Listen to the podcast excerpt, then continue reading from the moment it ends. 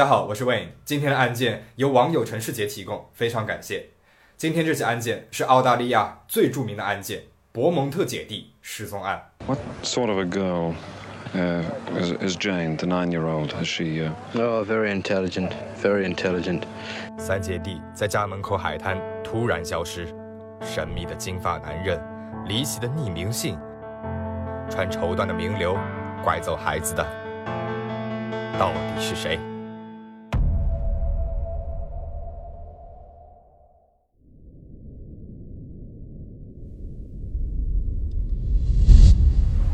阿德莱德是澳大利亚联邦南澳大利亚州的首府，也是南澳的第一大城。百分之七十七的南澳居民都住在这里，其中呢就包括吉姆·伯蒙特和妻子南希。一九五五年，吉姆和南希相遇并且结了婚。第二年，他们有了大女儿简。一九五八年，有了二女儿安娜。一九六一年，有了小儿子格兰特。一家五口人住在阿德莱德的郊区索莫顿公园的哈丁街一百零九号。离家不远的便是著名的度假胜地格莱内尔格海滩。一九六六年一月二十六号，那天是澳大利亚国庆日，天气很热，气温将近四十度了。伯蒙特三姐弟准备去格莱内尔格海滩玩耍。那个年代的澳大利亚非常的安全，在没有大人的陪同之下，孩子们可以自由的去任何地方，从来没有出现过孩子失踪或者是被诱拐的事情。孩子们独自出门也是十分的普遍。当天上午十点左右，九岁的简和七岁的妹妹安娜以及四岁的弟弟格兰特出发到格莱内尔格海滩玩。母亲南希给了大女儿简一些零钱，正好够他们坐大巴前往海滩，以及可以买一些午餐。海滩呢就距离伯蒙特一家两英里的地方，坐大巴大概五分钟左右。三个孩子之前也经常独自去海滩玩，而且简作为大姐，对弟弟妹妹十分的照顾，也十分的谨慎，所以伯蒙特夫妇呢也很放心。南希交代大女儿简，搭下午两点大巴车回家。简是满口的答应了，拿着他的白色钱包，带着弟弟妹妹们愉快的出门了。然而到了下午三点，三个孩子还没有回家。吉姆和南希来到海滩上找孩子，但是他们没有看到他们。接着，夫妻俩在海滩周围、家的附近以及邻居家里面全都找了一个遍，依旧是没有看见孩子们的任何踪迹。到了下午五点，夫妻俩报了警，警方立马组织了搜寻小队，在整个海滩上寻找孩子。很快，这成为了澳大利亚有史以来最大的一次搜寻。一月二十六号，也就是三姐弟失踪的那天晚上，一个女人告诉警方，她当天在距离格莱内尔格海滩步行十二分钟的 p e t a v l a n g a 河的码头附近看到过三姐弟。警方认为，也许三个孩子在码头溺水了。于是三天后，一月二十九号，警方把码头的水抽干了，寻找孩子，但是并没有任何的线索。要知道，三个孩子身上一共有十七样东西。比如有包、毛巾、钱等等，但是这些一样都没有找到。这样看起来，这些孩子们不太可能是溺水身亡了。那么，还有一种可能就是被人拐走了。又有目击者说，在大概中午十点左右，他看见三姐弟在海滩附近一块草坪上玩，而且当时有一个看起来三十岁左右的金发男人也在看着他们。然后，男人开始和他们交谈了起来。之后呢，男人和三姐弟一起玩了起来。三姐弟看起来和这个男人相处的还不错，十分的愉快。目击者说，他还以为他们是认识的，所以呢也没有报警。然而，南希和吉姆认为这不太可能，因为大女儿简非常的害羞和谨慎，和陌生人说话都不太可能，更别提和陌生人一起玩耍了。So, uh, is, is Jane, the nine-year-old? Is she? Uh... Oh, very intelligent, very intelligent. 还跟着陌生人去了别的地方。另一个目击者说，中午十二点的时候，他看见孩子们在一家面包店里面买了肉馅饼。面包店的老板说，三个孩子的确来过面包店。简说要买肉馅饼给那个男人吃，所以中午十二点是三个孩子最后一次被人看见，地点是在面包店。几个月过去了，搜寻依旧是继续，但是毫无线索。有一天，一个女人来到了警察局，说她之前看到一个男人带着两个女孩和一个男孩走进了他家附近的一个废弃的住宅里面。他还称，在之后他还看到那个小男孩在一条小路上行走，而那个男人追上了他，并且粗暴地把他抓了回去。第二天早上，他们就离开了房子，之后他就再也没有看见过他们了。但是警方并不能证实这个证词，也无法确定该女子为何在事发之后这么久才提供了这一信息。九个月后，一九六六年十月八号，来自荷兰的超心理学家杰拉德·克罗伊塞特来到了澳洲，他要帮助寻找伯蒙特三姐弟。超心理学家主要研究的是超自然现象，以前也叫心灵研究。这在主流的科学界其实并没有得到很普遍的承认的。杰拉德称自己看到了这三个孩子被埋葬在了伯蒙特家附近的一个仓库里面，而那个仓库还在施工当中。他说，孩子们就被埋在这个仓库工地的混凝土里面。这一消息一被放出，所有人都想挖开这个仓库来一探究竟，但是仓库的主人并不同意。他觉得仅凭一个超心理学家毫无科学依据的断言就要对他的仓库进行挖掘，这是不公平的。但是后来公众筹集了四万澳元，要求拆除仓库、挖开地面。仓库主人最后呢也是同意了，结果也没有任何的发现。两年之后，一九六八年，吉姆和南希收到了两封信件，一封信署名是他们的大女儿简。另一封信就是那个金发男人。金发男人说，三个孩子都在他的手上。邮出的地址是墨尔本郊区的丹德农，这个地方距离三个孩子失踪的海滩大概四百五十英里。夫妻俩十分的确定，其中一封信件就是简写的，因为那个字迹和简是完全一样的。信里面简说，那个男人对他们很好，他们过得很开心。而那个男人那封信里面，男人说他想抚养三个孩子长大，想让吉姆夫妇把三个孩子的监护权给他。信里面，男人还说了，他可以把孩子还给他们，只要吉姆夫妇同意和他见上一面。吉姆和南希同意了，他们雇了一个私家侦探跟着他们。然而，当他们开车来到了约定的地点，却发现什么也没有。之后，他们又收到了那个男人寄来的信件。男人说：“你们居然请了一个私家侦探跟着你们，你们辜负了我。我决定不把孩子给你们了。”这对吉姆夫妇来说打击是很大的。因为当时他们以为孩子马上就要回来了。Many people around Australia, uh, I really feel feel for us, and um, um, it, well, what can you say at this moment? Well, we just gotta just wait and hope and pray. 一直到二十四年之后，一九九二年，法医鉴定出来，信上的指纹和一个四十一岁男人的指纹是相匹配的，而这个男人在当时还是一个青少年。这些信件都是他伪造的匿名信，这是一个残忍的恶作剧。在这桩失踪案里面，还有几个怀疑对象。第一个是贝凡·埃蒙，贝凡于1984年因为杀害了一个15岁的女孩而被判终身监禁。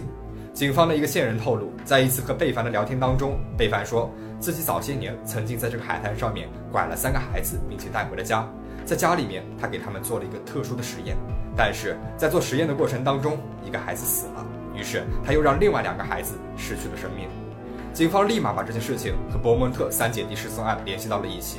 他们比对了贝凡和1966年根据目击者的描述画出来的金发男子的肖像图，越看越像，于是开始在贝凡身上调查关于伯蒙特三姐弟失踪案的线索。然而，贝凡矢口否认自己与这起失踪案是有关系的。这其中确实有两个疑点：第一，贝凡比那个金发男子年纪小了很多。一九六六年，贝凡才二十出头，但是那个金发男子看起来都已经三十多岁了，将近四十岁了。第二，贝凡不杀十五岁以下的人，而伯蒙特三姐弟最大的姐也才九岁。二零零七年八月，警方透露，在最早搜寻伯蒙特姐弟的监控视频里面，有一个男人一直在远远的看着搜寻的过程，而这个男人看起来很像贝凡，但是不能确认。于是。贝凡到底与这起失踪案有没有关系，至今还是一个谜。第二个人是詹姆斯·奥尼尔。一九七零年，詹姆斯因为杀害了一个七岁的男孩而被判入了狱。在监狱里面，他告诉其他的狱友，他说他和伯蒙特三姐弟失踪案是有关系的。然而，在警方对他的审讯当中，他又说自己从来没有去过阿德莱德。接下来是德雷克·佩西。德雷克因为一九六九年杀人而入了狱，一直到二零一三年死于狱中。然而，等到他过世，才发现当时德雷克是因为精神疾病发作了才杀了人。德雷克曾经说过，自己有可能与三个孩子的失踪案是有关系的，因为1966年他正好在阿德莱德。但是他到底有没有绑架那三个孩子呢？他也不记得了。然而后来，警察了解到，1966年德雷克才17岁，和那个金发男人的年纪并不相符，嫌疑人是一一被排除了。那个金发男子到底是谁呢？二零零七年，哈顿·菲普斯来到了警察局。他说，在四十一年之前，伯蒙特三姐弟失踪案那一天，他看见过他的父亲哈里·菲普斯带着三个孩子回到了家里面。那一年，哈顿十五岁，而他的父亲哈里四十岁。哈里在当地有个工厂，制作汽车零配件，是一个百万富翁。一九八三年，由于哈里对工业的持续贡献，他获得了澳大利亚奖章，是阿德莱德精英俱乐部的成员之一。同时，他和政府人员也走得很近。公众面前，哈里风趣幽默，但是关上门之后，在家里面他是另外一个人。哈登说自己的父亲喜欢穿绸缎的裙子，他小时候在晚上呢，经常会听到父亲走路的时候绸缎拖地的沙沙声，而且父亲十分的暴力，会家暴他和母亲。不论去哪里，他都会随身携带武器。哈里一家住的离格莱内尔格海滩不远，距离三姐弟最后被看到那家面包店也不远。哈顿说，父亲哈里带着三个孩子进入了后院，然后从后院里面传来了几声枪响，但是他也没有多想，因为这在他家里面太正常了。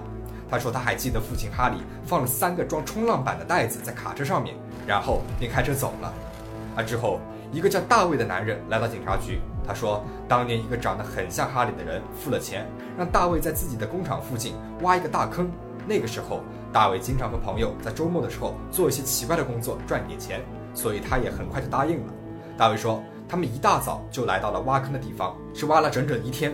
男人给了他们钱之后，他们就走了。之后，他们再也没有见过那个男人了。大卫说，那个坑很大，足够容纳下三个孩子。然而，哈里一直都没有被警方列入调查名单，因为哈里在南澳算是非常有名望的人了，警方必须有十足的把握才能调查他。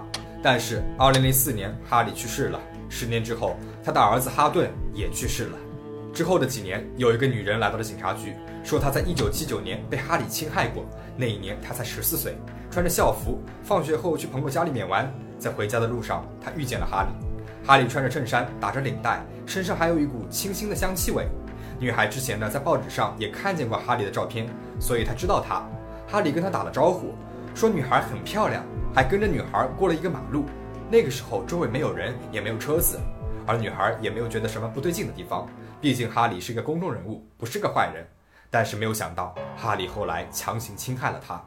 之后，女孩回到了家里面，没有跟父母说，因为她猜到了父母肯定会说这是她的过错，于是她选择了沉默。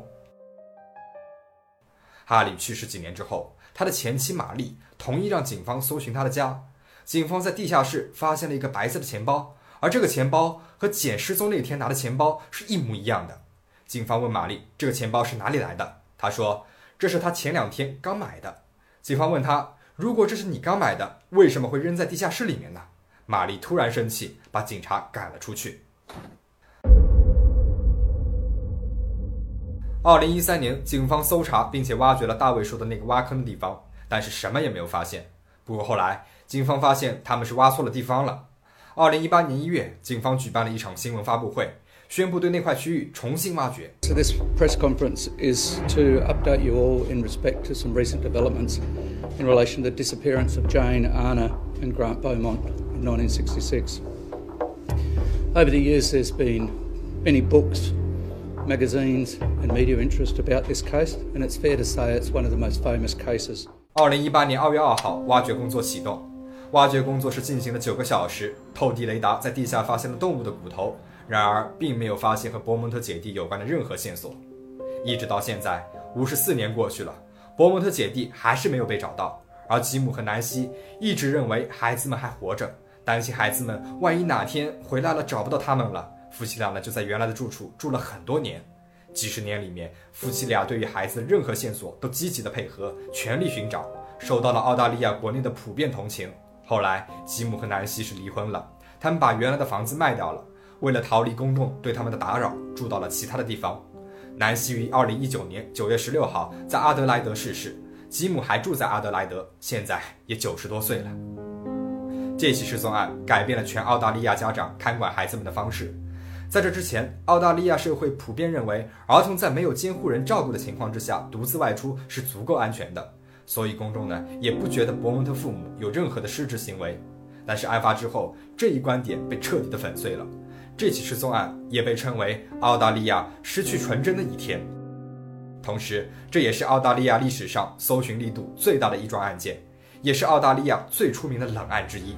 州政府也一直悬赏一百万澳元，让人们提供任何和这桩案件有关的线索。在二零一八年一月，警方举办的那场新闻发布会上，警方承诺，南澳警方永远不会放弃这个案子，并且允诺不会让任何一桩案件变成冷案。 Like everyone in the community, we obviously um, are desperate to have this case solved and provide some answers to the family.